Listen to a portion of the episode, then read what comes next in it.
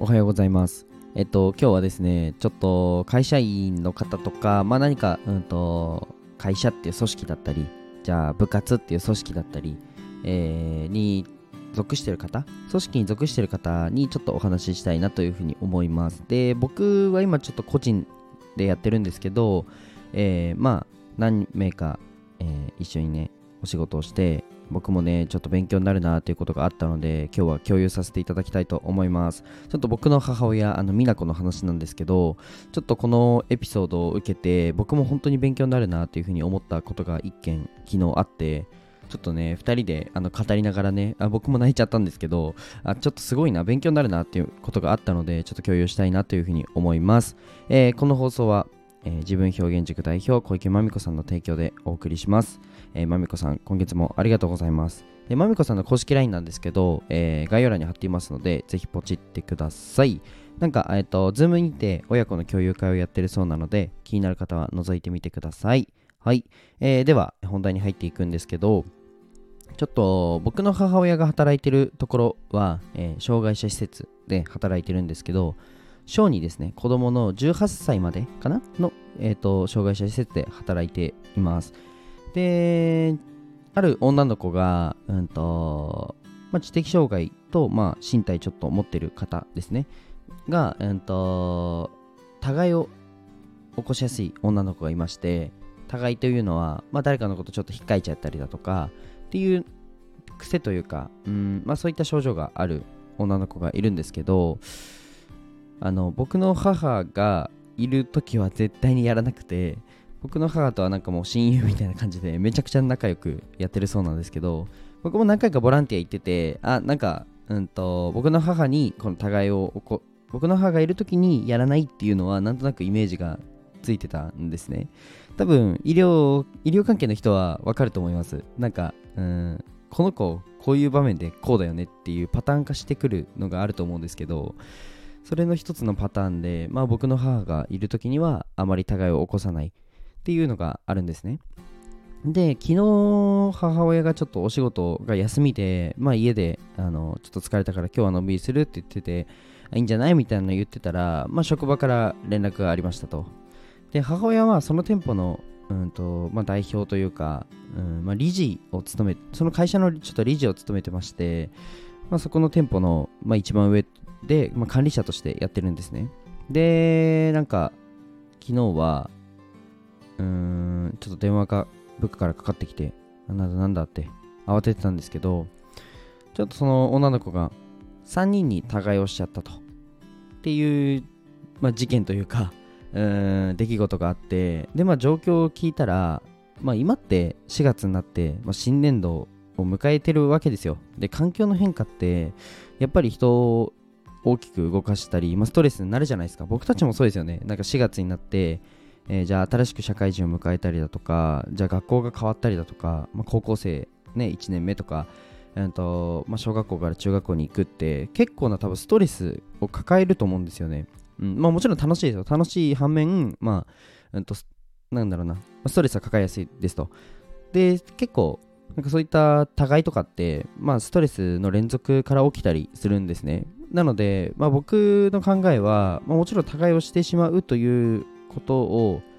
注意というか、まあ、学習してもらうことは必要なんですけれども僕たちこの医療従事者である僕たちがその環境を作ってしまったっていうこの汚点の方が大きいなって思うんですね。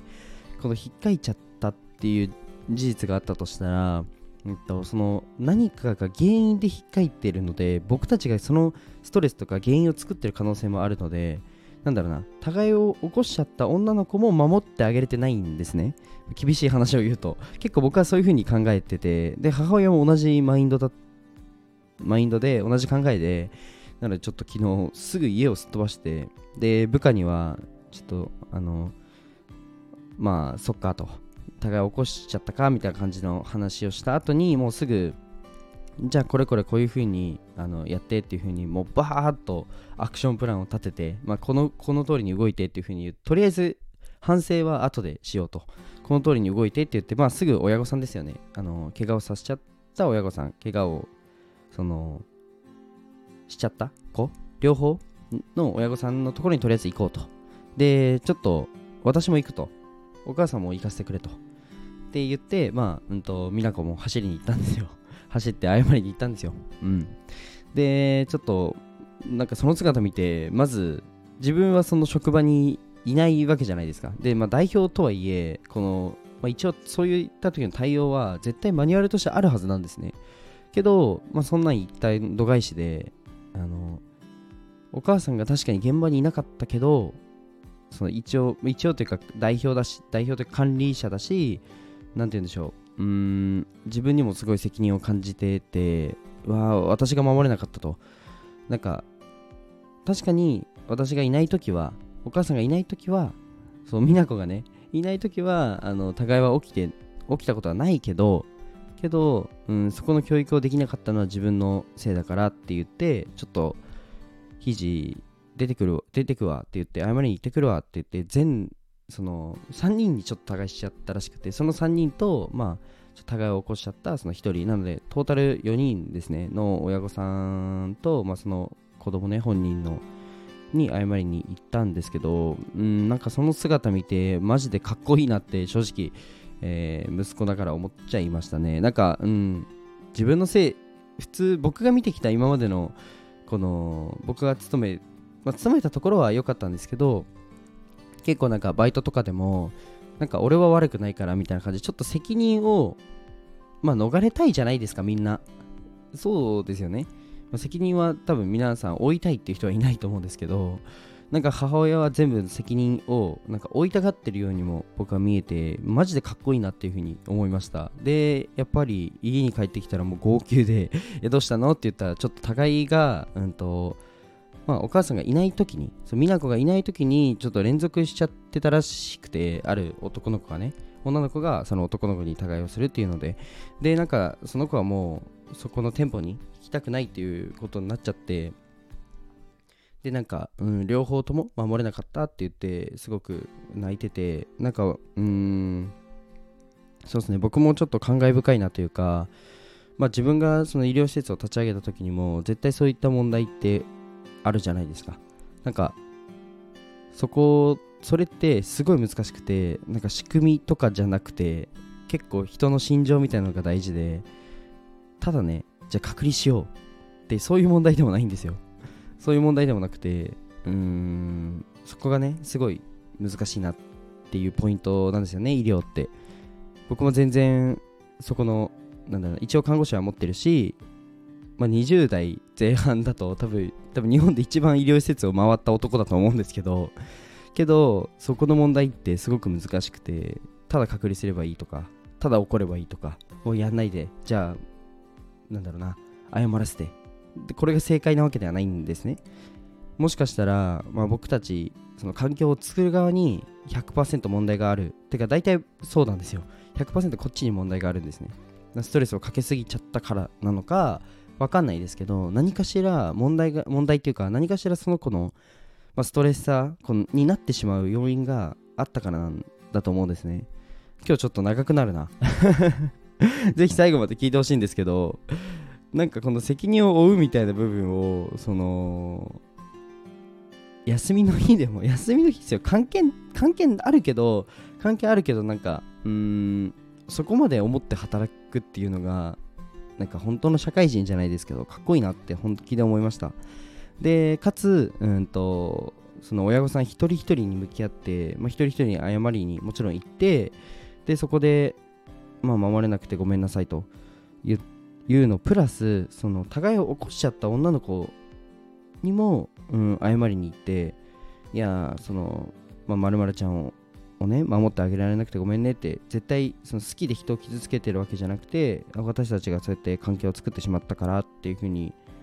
なんか言えるお母さんがすごく誇らしいなと。何の回って話なんですけど思いましたね。はい。なんか今日はうーんそう、あ、で、そうだ。その後にね、なんか、うん、じゃあ今日、そう昨日起きた出来事なんでで、今日はなんか職場行って、その熱い思いを伝えてくるっていうふうにおっしゃってたんですけど、おっしゃってたか言ってたんですけど、美奈子が、なんか、ここまで本気で考えて働こうぜっていうのを、なんか演説してくるそうです。いや、かっこいいっすね。はい、僕もなんだろうなそういう思いでその障害者施設を立ち上げた時はそういう思いで働いてくれる人だけで構成したいなというふうに思ってるのでまあなかなか難しいですよぶっちゃけ現実問題うん。全員が全員ねその全力で向き合って働いてる人なんて多分1%もいないかもしれない。もしかしたら。けどなんか頑張ってそういった組織を僕も作りたいなというふうに思いました。なんかうん。あの昨日はすごく衝撃を受けた一日でしたね。なんかすごく勉強になる一日でした。そんな感じで、はい。まあ、だから何っていう内容かもしれないんですけど、まあ、よかったらね、いいねとかコメントとか、えー、フォローとか、えー、してくれると嬉しいです。まあ、こんな感じで結構ね、あの、かっこいい、あのー、母親を持ってるので、今度ライブであげます。はい。あの、たまに、たまにというか、うん、以前ね、僕と、えー、母親と僕の妹3人でライブ配信をした時にすごい好評だったので今度ね登場させたいと思いますぜひ期待しててくださいはいじゃあ今日はこの辺で終わりたいと思います。で最後に一つお知らせをさせてください。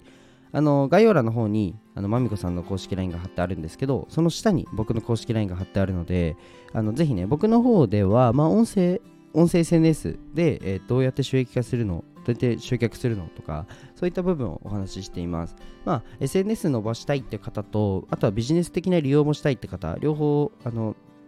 対応というか、うん、まあ、どちらかといえばビジネス寄りなんですけど、はい。あの勉強したいよって方はぜひ公式 LINE の方追加してやってください。はい、待ってます。じゃあ今日はこの辺で終わります。じゃあ、バイバイ。